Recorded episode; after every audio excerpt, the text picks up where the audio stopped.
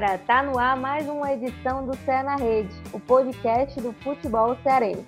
Sou Beatriz Carvalho, do GE. Globo no Ceará, e esse é o episódio de número 46 do nosso podcast, e como sempre tá muito especial. Nesse, nesse episódio a gente vai falar um pouco sobre as atuações, como é que foi essa rodada aí para Ceará e Fortaleza, e também sobre o Ferroviário, vai ter informação sobre todo mundo aqui. E para me ajudar nesses comentários aí sobre os destaques e tudo, eu vou receber duas pessoas muito especiais: o Diego Tuardi, repórter do Globo Esporte, e o Gustavo de Negreiros, coordenador da, da editoria de esportes do Sistema Verdimário. E aí, galera, tudo bom? Oi, Bia, tudo bom? Diegão. Oi, gente, sempre um prazer. Oh, satisfação. Então a gente começa falando de Fortaleza, né? Vamos por ordem aí cronológica dessa quarta rodada do Brasileirão.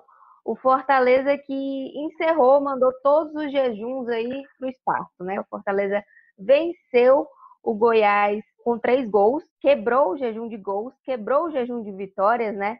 E também teve uma boa atuação, uma atuação satisfatória, deixou o técnico Rogério Ceni até um pouco mais alegre na coletiva pós-jogo, ele que estava um pouco nervoso em campo.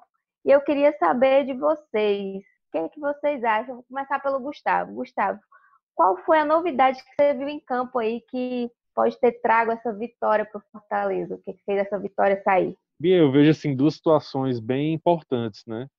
É, primeiro, a força mental que o Fortaleza teve de ter tranquilidade na partida, porque uma sequência como a que ele vinha enfrentando não é fácil, né? A torcida pegando no pé, quando o resultado não vem no futebol, a gente sabe bem como é que é. Tudo é motivo para crise, tudo motivo para cobrança, mas eu achei que o Fortaleza entrou na partida de uma forma bem concentrada, né?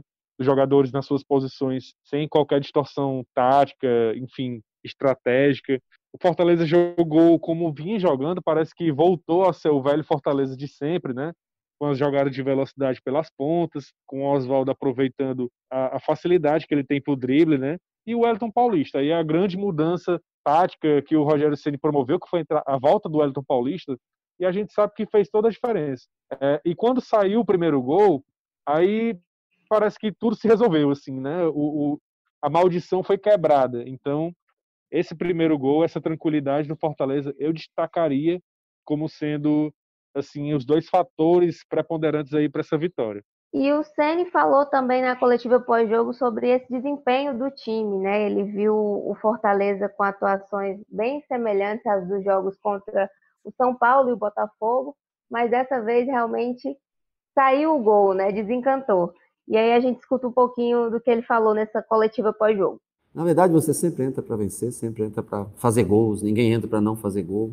É, o cruzamento que o Oswaldo fez hoje, que o Wellington fez o gol, foi o mesmo cruzamento que ele deu é, e o David cabeceou contra o Botafogo para fora, só que uma bola entrou e a outra não. E aí a gente começa a ver coisas muito boas que não existem, que a gente depois da vitória começa assim, nunca preste muita atenção em entrevistas de treinador depois que ganha, porque são entrevistas muito ilusórias, mas também nunca desvalorize tanto entrevista depois de derrotas. Então assim, nós tivemos oportunidade contra o Botafogo, nós não marcamos hoje o mesmo lance, o mesmo cruzamento, nós fizemos o gol. Essa é a diferença, quando sai o gol, quando a vitória vem, a gente vê coisas maiores do que elas são. E realmente esse é um tema que a gente debate muito esses dias depois dessa vitória, que é que esse ataque voltou a funcionar, né? E muito pelo Elton Paulista, como o Gustavo falou, mas também, acredito eu, na minha visão, pelo Yuri César também, né? Que deu essa força para o Fortaleza vencer. Eu queria saber quais atuações o Diego destaca nessa partida? Quem é que você acha que mandou bem, Diego? Então, Bia, eu, eu queria destacar, um, a atuação de um cara que não entrou no campo, que foi o Rogério, né? O Rogério entrou com o centroavante, voltou a usar o centroavante. É, assim, para mim, o Rogério dá para a gente identificar um padrão nas partidas do Fortaleza no passado recente, que quando o Rogério entra, escolhe entrar sem centroavante, o Fortaleza pode até fazer boas partidas mas o resultado nunca vem. Isso é fato. Primeiro jogo da Sul-Americana o time perdeu, segundo ganhou, mas não foi, não conseguiu a classificação. O, o, que eu quero dizer é assim, o time tem boas atuações, mas o resultado não vem. E como o Gustavo estava falando, o futebol, principalmente brasileiro, é muito resultadista, né? Então, no fim das contas, é isso que mais importa.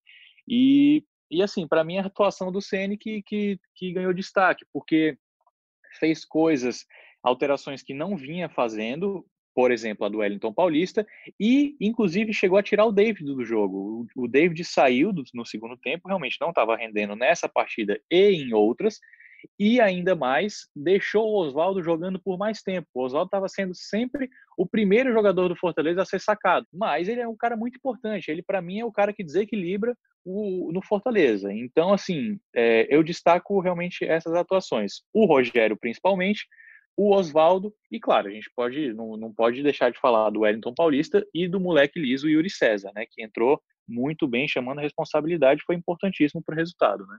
Tem um detalhe também que é, aí já é um, um, contraponto com relação ao Rogério Ceni. O treinador ele sempre quer dar a entender que o resultado não veio pelo acaso, assim, foi não a bola não entrou, o, os astros conspiraram para que não viesse as vitórias não viessem acontecendo.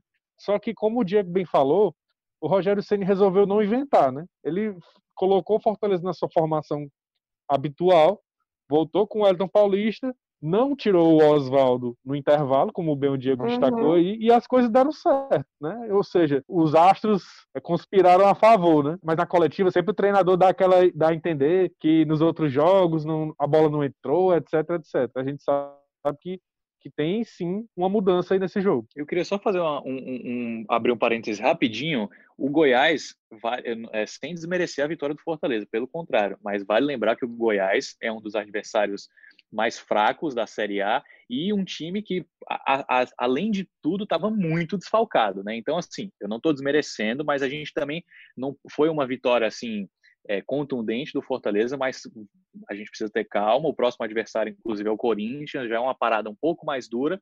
Concordo com o Gustavo, é, principalmente nessa questão do ataque dele não ter inventado, né? Foi inclusive uma coisa que a gente observou e também bateu nessa tecla que e também foi a primeira vez que esteve os quatro em campo ao mesmo tempo, né, no mesmo período, o Oswaldo, o Yuri César, o Romarinho e o Elton Paulista.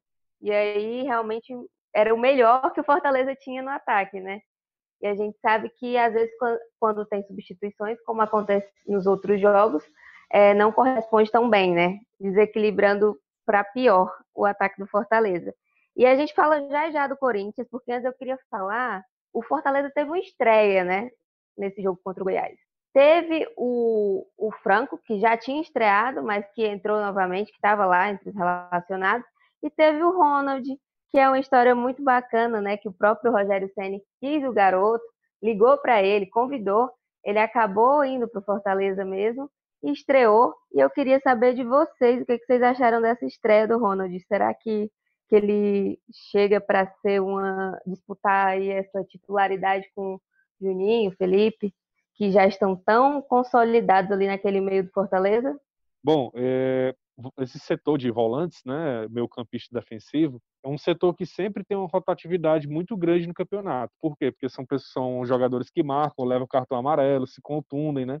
Jogadores que correm aí o, o campo inteiro, né, da defesa para o ataque, do ataque para a defesa. E, então, assim, o Ronald mostrou ter características parecidas com as do Juninho e do Felipe. E isso é muito bom, porque essa rotatividade vai acontecer o tempo todo e, e o time não, não pode perder qualidade, né?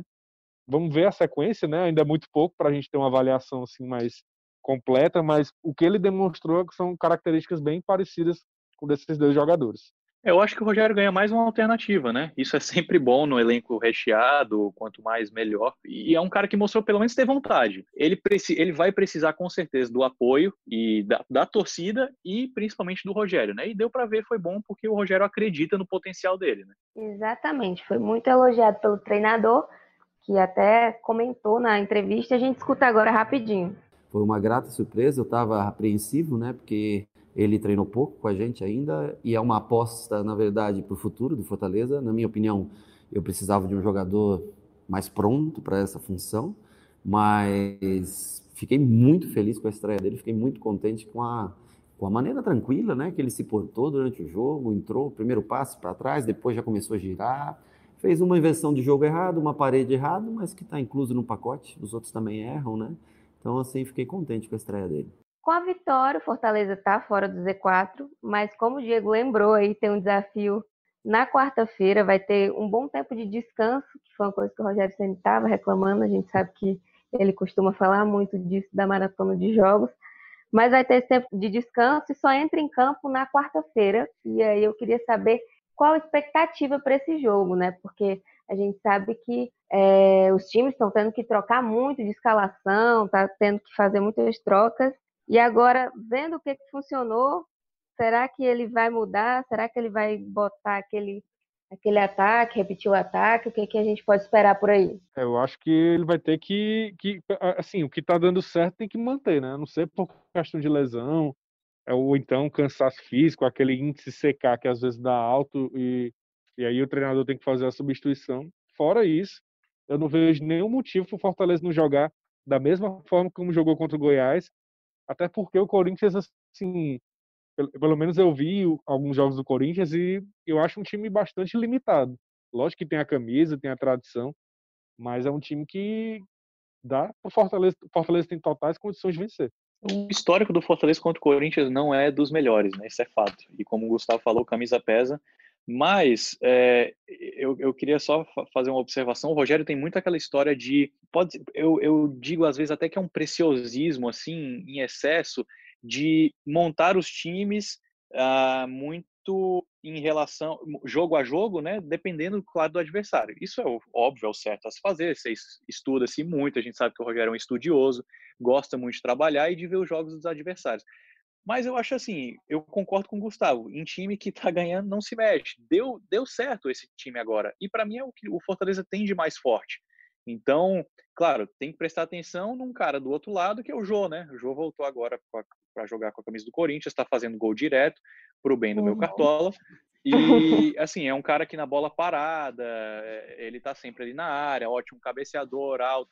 Fortaleza vem sofrendo ultimamente com bolas paradas é, enfim, cruzamentos na área, bola alta, né, com a zaga, a zaga que às vezes dá uns vacilos, mas eu acho que é isso, é basicamente prestar atenção no jogo e, e afinar a marcação atrás, né, para não dar bobeira. E aí você falou de, dessa questão da bola alta, eu lembrei de, um, de outra questão que a gente também conversa de vez em quando, que é a questão da defesa, né, que tem também passado é, por trocas, né, o Quinteiro acabou sendo suspenso de uma partida e aí colocou o Rogério Senna colocou o Jackson. É, nesse último jogo também substituiu. E eu queria saber de vocês, vocês acham que está em aberto ainda essa zaga ou que está definida mesmo, não tem o que discutir?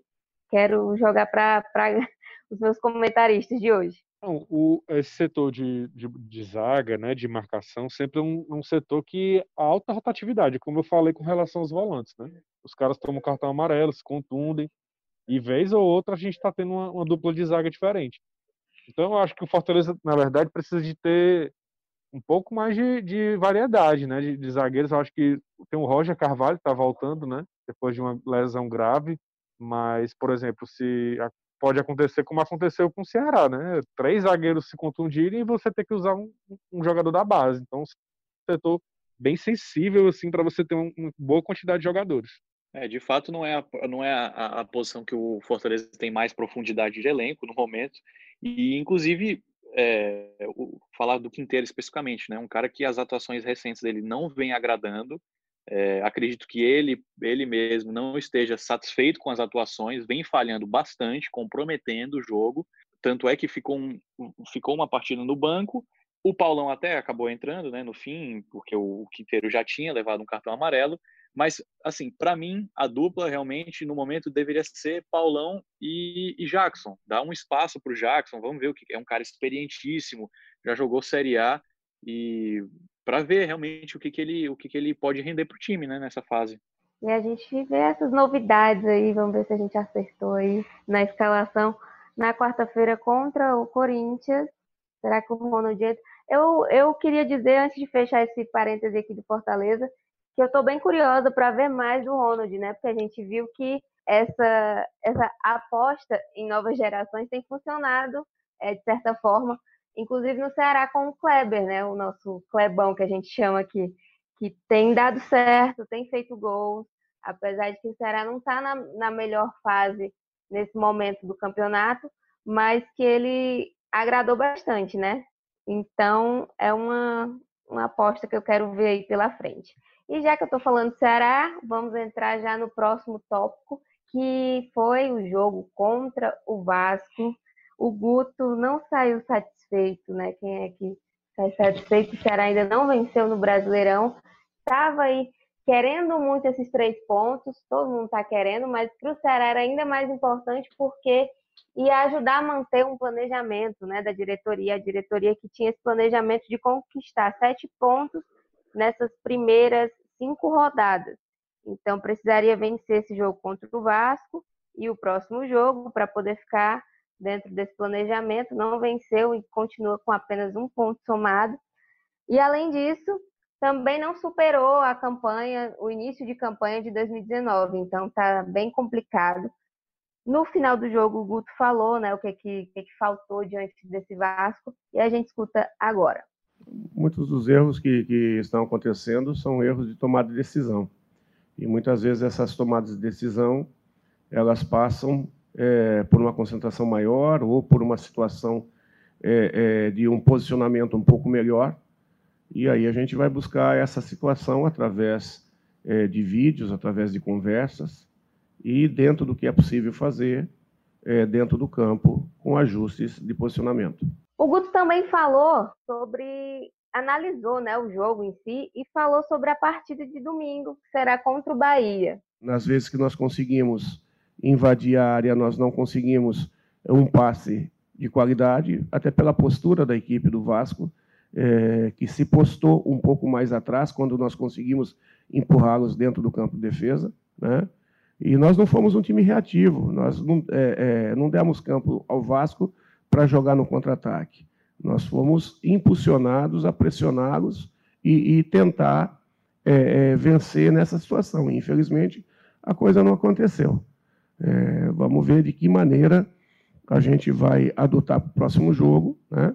E tentar dentro disso aí buscar os gols aí, é, torcer para que as coisas aconteçam e aconteçam no início da, do jogo, principalmente, para trazer um pouco mais de tranquilidade para a equipe no decorrer e é, jogar é, é, uma partida, mais uma decisão aí na, no domingo para a gente poder reverter toda essa situação. E aí, Gustavo, Ceará que vinha invicto né, no Nordestão, cinco vitórias consecutivas, bicampeão, né? E na Série A teve esse roteiro completamente diferente, um plot, um plot twist, como a gente chama. É, o que, que você acha que mais pesou no time nesse momento, nessa nesse início de Série A? O que que falta? E aí, Bia, que falar do Ceará é muito complexo, porque realmente, como você falou, o time vinha de um título de Copa do Nordeste, vencendo nessa campanha três times de Série A, né? Venceu o Sport, venceu o Fortaleza, venceu o Bahia duas vezes. Ou seja, teoricamente tinha um respaldo para começar bem a competição, ou pelo menos ok, mas o que a gente vê nos jogos é, é, um time do Ceará que ele é bem postado, é um time que tem competitividade no sentido de, disputar jogadas, de ter boa marcação, mas alguma coisa acontece que as partidas vão simplesmente pro brejo, né? Porque ou o jogador perde um gol, ou é, no final há uma falha defensiva que combina no gol do adversário. Mas eu tenho uma teoria. É, eu acho que o problema maior do Ceará é a questão ofensiva. Por quê? Porque o time não produz gols, não faz gols e às vezes é, a gente analisa o, o, resultado friamente e, e, não vê que um, um, um gol que se deixou de, de se fazer ali no primeiro tempo, ele influencia na partida. Porque quando você sai na frente do placar, você tem um jogo ao seu, ao seu favor, né? é como eu falei do Fortaleza. É, o Fortaleza, é, quando fez o primeiro gol, parece que os problemas se acabaram, parece que a maldição se quebrou. E eu acho que é isso que falta ao Ceará. Falta produção ofensiva, né? Eu acho que o Guto tem errado, porque ele promoveu uma mudança da Copa do Nordeste para cá, lógico, em função da ausência do Vina, da ausência de alguns jogadores que se lesionaram, mas ele está atuando mais defensivamente, ao meu ver. Está atuando meio que com três volantes, né? Fernando Sobral, Charles e o Fabinho, ou o Ricardinho, ou o William Oliveira. Mas são três volantes. Não era assim que ele atuava na Copa do Nordeste. O Fernando Sobral tinha muito mais liberdade ali pela direita. Né? E a gente não viu isso nesses jogos. E eu acho que, que o Ceará tem que ser mais ofensivo desde o começo do jogo, no primeiro tempo, tentar sair na frente do placar. Eu acho que esse é o problema que vem acontecendo. E você, Diego, você concorda, discorda, mais ou menos? Eu concordo e uma assim uma grande uma grande observação que a gente pode fazer e que para mim é, resume atual, o atual momento do Ceará perfeitamente foi o lance do Luiz Otávio no jogo contra o Vasco, no, no primeiro gol do Vasco. É um, um cara assim, eu considero um ídolo do clube porque é um cara que é, esteve nas, nas recentes conquistas, principalmente a Copa do Nordeste, levantou a taça, inclusive.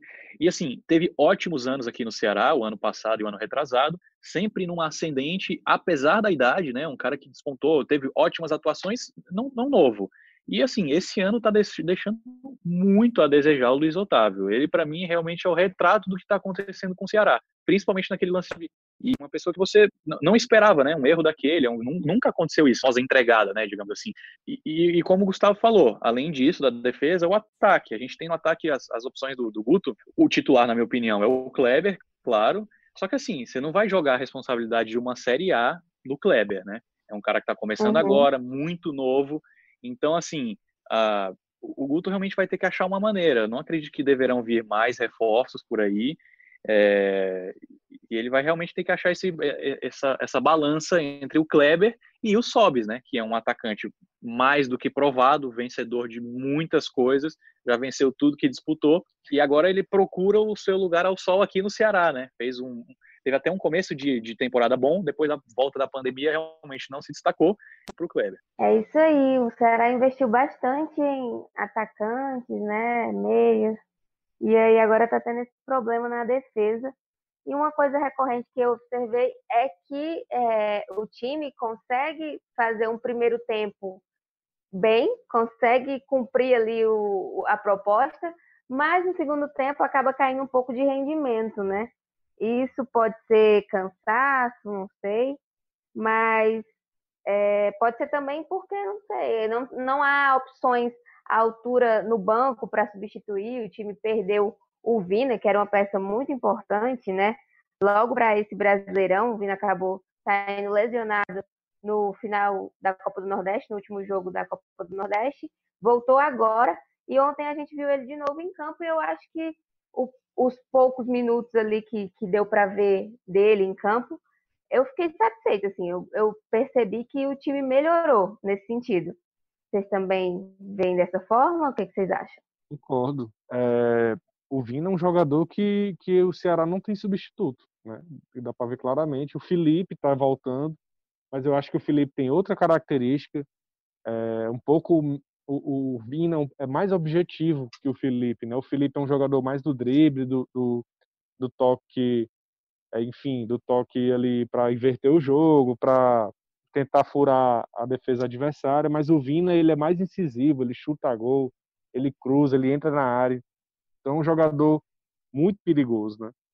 É, o que eu acho do, com relação ao Ceará é que realmente assim as opções que o time tem, o Wesley, é, Jacaré, o Rick, né? São jogadores, no caso do Rick e do Jacaré, que ainda precisam de uma maturação, né? São jogadores que têm potencial, né? Ninguém está aqui queimando jogador, mas, poxa, é, é, você tem outras oportunidades para colocar eles para jogar, entendeu? Às vezes o time está ganhando um jogo, vai dando no cancha, entendeu? Tem o próprio Campeonato Cearense que passou por aí, é, também foi uma oportunidade de tê-los né, em campo, mas no momento agora, é, no, no, no, numa situação de Série A, com jogos dificílimos, é muito complicado você contar com esses jogadores para resolver um jogo. É, infelizmente, né? É a realidade. Então, assim, o Vina e o Felipe, eu acho que são jogadores que realmente vão agregar ao Ceará, mas falta, né? Falta. O, o Rafael Sobres, como você bem falou, como o Diego falou, teve um começo interessante, mas depois, Rafael Sobres, a cada jogo que entra, perde um gol feito. Isso não pode, não existe isso. Né? Podia ser o Rafael Sobres, podia ser o Kleber. Nenhum jogador pode perder um gols como ele tem perdido, né? O Ceará ontem é, no, no, caso no jogo contra o Vasco, é, teve a oportunidade de empatar o jogo com o Rafael Sobes e empatando o jogo ali, ainda teria 10, 15 minutos para tentar a virada. Ou seja, você perder os gols é, é providencial. Assim, eu sei que o Luiz Otávio falhou, em outros jogos o Gabriel Lacerda falhou, mas isso acontece porque o seu time, se o seu time está na frente do placar, dá uma tranquilidade maior à defesa, dá um desafogo maior à defesa. E, e, quando você não faz os gols, você tende a levar, né? A regra do futebol, a lei da física, que ninguém explica, mas acontece. É, e teve a mudança também, né? Que antes o titular era o Klaus, acabou indo pro, pro DM, né? E o Luiz Otávio não está no seu grande momento, como o Diego bem falou. E fica aí essa, essa abertura na zaga. Teve o Gabriel Lacerda, muito jovem, que acabou jogando lá. E depois é, o Thiago voltou agora, né? O Thiago Pagnussá. Mas ainda assim não, não tem aquele encaixe, não tem aquela confiança que tinha na temporada passada, naquela zaga. Coitado do Gabriel Lacerda, assim, acho que ele não teve oportunidade de nem um minuto pelo Campeonato Cearense, não teve oportunidade, né? até posso estar, errado, mas eu não me lembro dele ter jogado Fares Lopes, por exemplo, é, e, e o cara entra logo na fogueira contra um Grêmio, então é, é difícil também para ele, né? E, e, jamais pode ser cobrado um zagueiro desse. É, são escolhas que a comissão faz, né? Você põe o menino, é, você, claro, eles estão lá vendo o dia todo dia, o Guto está vendo o trabalho dele, com certeza ele está treinando muito bem, mas ele foi colocado, como o Gustavo falou, numa fogueira, né? O jogo contra o Grêmio ele cumpriu o papel perfeitamente, e contra o Atlético ele acabou dando uma bobeada que resultou no gol do, do, Atlético, né? Mas assim, como que você vai cobrar um Gabriel Lacerda, um Clebão, um Jacaré, um Rick, sabe? São vários nomes que estão uhum. que estão passando pelo time titular frequentemente. E aí assim, você vai vai ser nas costas deles a responsabilidade? Não sei se é bem por aí, né? Isso, eu acho completamente compreensível. É, e outra coisa também que eu queria comentar é, alguns retornos que a gente teve, já falei do Vina, mas teve também Leandro Carvalho, que também tem sido bastante solicitado no Ceará. E é sempre aquela, aquela dualidade, né? Leandro Carvalho é, é muito bom ou Leandro Carvalho é muito ruim. É, tem sempre essa discussão, dependendo de como vai a atuação dele por jogo. Eu acho que ele é um dos, dos grandes cobrados no elenco e a torcida espera sempre ver, ver, sempre ver alguma coisa do Leandro, né? Ele que de vez em quando tira é, coelhos da cartola, digamos assim. A gente já viu grandes lances do Leandro Carvalho, mas que, que na Série A ainda não rendeu, até porque tivemos só quatro rodadas, mas eu queria saber aí o que, que vocês acham, quais as expectativas.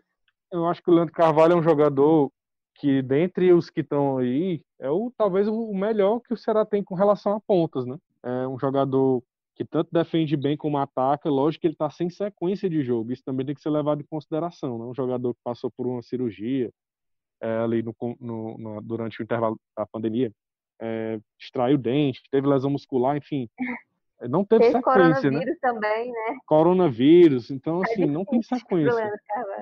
Mas a, a, o Ceará anda tão carente de produção ofensiva, de, de, um pouco mais de cabeça ali na frente, porque, por exemplo, você tem o Matheus Gonçalves, que é um jogador veloz e tudo, mas, poxa, o cara não, o cara não, não, não consegue mentalizar o jogo, é incrível, assim, ele tem, às vezes, é uma jogada que ele tem três, quatro opções, ele sempre escolhe a pior.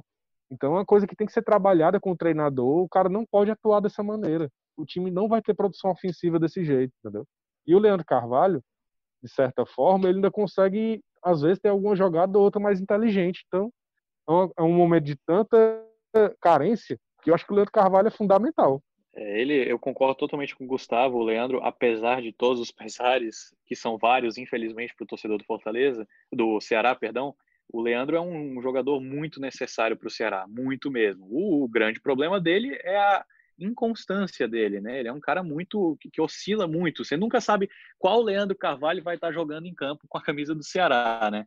Mas assim, o torcedor, claro, sempre vai lembrar daquele gol na vitória contra o uhum. Palmeiras, no Castelão, aquele gol contra o Corinthians, lá na Arena Corinthians.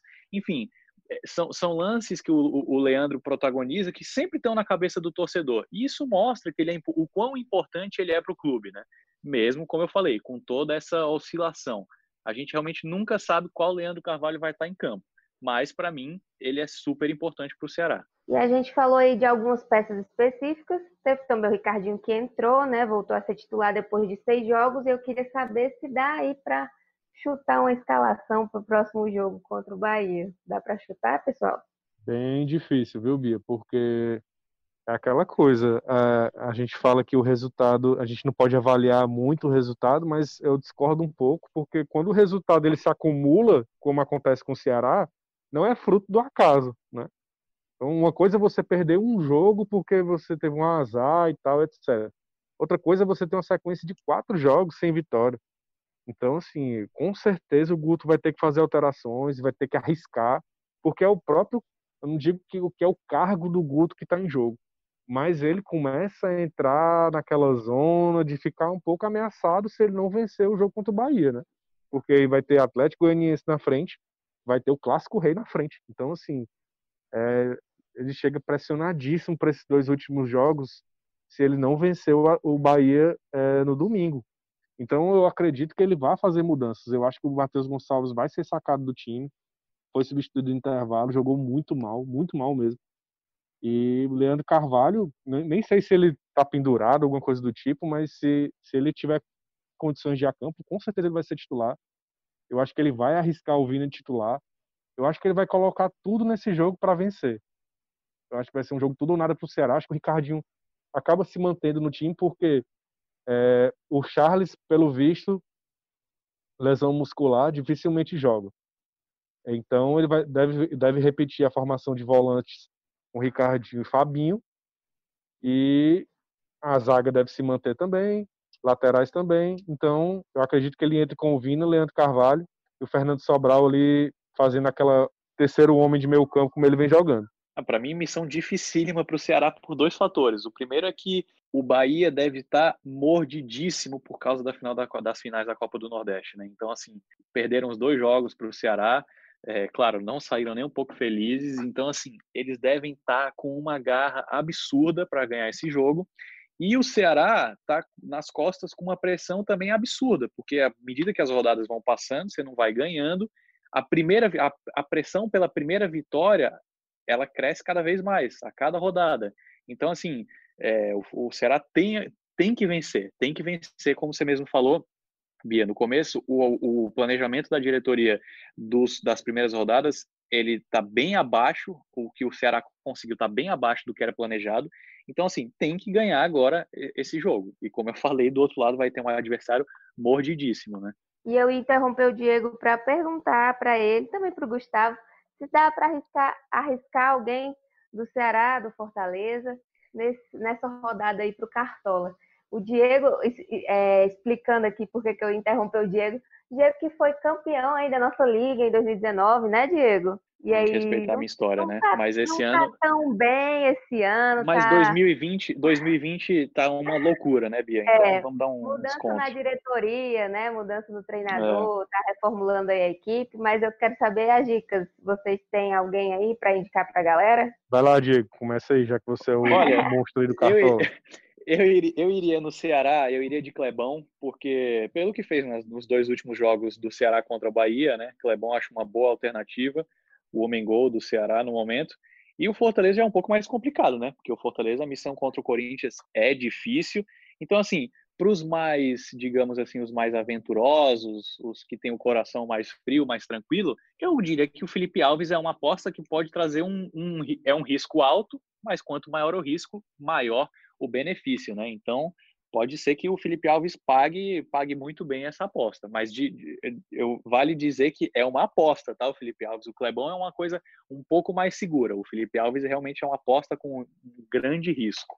Pode dar muito bom ou dar muito ruim, né? Exato. E o Gustavo vai chutar aí, vai vai apostar, vai falar na certeza. Como é que vai ser? É, eu, eu acho que, que eu iria de Kleber, né? Um atacante que vem numa boa fase mesmo com as derrotas aí de Ceará, ele vem jogando bem. Eu acredito que ontem o problema dele foi mais assim, por não ter tido uma grande chance. Mas, e do lado do Fortaleza, eu confiaria bastante nos dois pontos ali, no Oswaldo no Romarinho. É, o Corinthians dá espaço, né? As subidas dos laterais ali. Eu acho que o Oswaldo e o Romário vão ter espaço para jogar, para criar. De repente até fazer gol, dar assistência, eu colocaria um dos dois. Eu gostei das dicas, vou me abster. Quem quiser dicas, darei no próximo episódio do Cé na Rede. E falando, a gente estava falando do elenco do Ceará, e antes de finalizar aqui o nosso episódio, que já está chegando ao fim, quero carinhas tristes aí, quero todo mundo dizendo, ah, mas continuando, o Ferroviário, falei que ia ter notícia do Ferroviário, tem notícia do Ferroviário. O Ferroviário ele tentou levar de volta para o time o Juninho Quixadá, que é bastante famoso aqui no futebol cearense, é muito querido pela torcida do Ceará também, mas que não vem rendendo, né? Muito tempo, ele passou bastante tempo no departamento médico, é, não jogou ainda nessa temporada. Me corrija se eu estiver errado. Jogou, gente? É porque 2020 bem jogou, corrido eu acredito que ele tenha jogado alguma partida do Cearense, assim, como opção. Foi o máximo é, se não me engano, um ou dois jogos. Um ou dois jogos ele participou. Sim. Mas, assim, não se fixou no elenco, né? Como a gente vinha falando. E aí o Ferroviário é, tentou levar ele de volta, fez, entrou nessa negociação com o Ceará, mas acabou não indo para frente. E algumas peças chegaram lá no Ferroviário, o Ferroviário que contratou bastante para essa volta. O mais recente foi o André Mensalão, nome bem inusitado, né? Um apelido bem inusitado no futebol. Ele é meio atacante e é o 18º reforço do Ferroviário para esse retorno das atividades. Ferroviário que disputa a Série C do Brasileiro e ele jogou no domingo e perdeu para o Remo, né? A gente fica aí acompanhando também o Ferroviário, você acompanha todas as notícias lá no ge.globo.ce e ele está com três pontos, está no grupo A e está ainda ali dentro do G4. A gente vai ver o Ferrão em campo de novo nesse sábado, dia 22, contra o Vila Nova. Um jogo que promete render bastante aí. Esperamos que o Ferrão possa conquistar esses três pontos, quem sabe, assumir a liderança às 5 da tarde. E aí eu me despeço de vocês, Diego e Gustavo. Muito obrigada pela participação. É, querem dar aí um, uma palavrinha, mandar um beijo, não sei, mandar um recado final? Bia, agradecer pelo convite. Para mim é uma honra estar participando aqui do Ceará na Rede, né? É, torcer pela recuperação tanto do Ceará como a, a, manutenção da fase do Fortaleza. O Ferroviário, eu acho que ele tem capacidade de. não precisa de, de muitos reforços, não. Acho que o Ferroviário está jogando até direitinho. Essa derrota pro Remo, eu acho que foi um acidente, assim. Mas é isso. Vamos torcer que tudo dê certo nesse fim de semana. Eu concordo 100% com o Gustavo e tomara que na próxima edição do podcast seja para falar sobre a vitória dos três clubes. Olha como seria bom, hein? Exatamente. Eu ia dizer que, que devia ser também para falar da minha liderança na liga, mas não tem como, né? Tô, tô bem atrás, mas a gente vai ah, trabalhar. Você, me, você é minha adversária aí no mata-mata, hein? Olha aí. Pode ser a vitória do mata-mata. Tô melhor em mata-mata, tô gostando mais de mata-mata do que em competição de pontos corridos. Mas é isso, gente. É, um beijo para todo mundo. Obrigada a você que escutou até aqui. Esse podcast tem coordenação de Rafael Barros, edição de Rafael Bianco e gerência de André Amaral. E continue acompanhando aí o Cé na Rede, esse nosso podcast do futebol cearense. Tchau, tchau.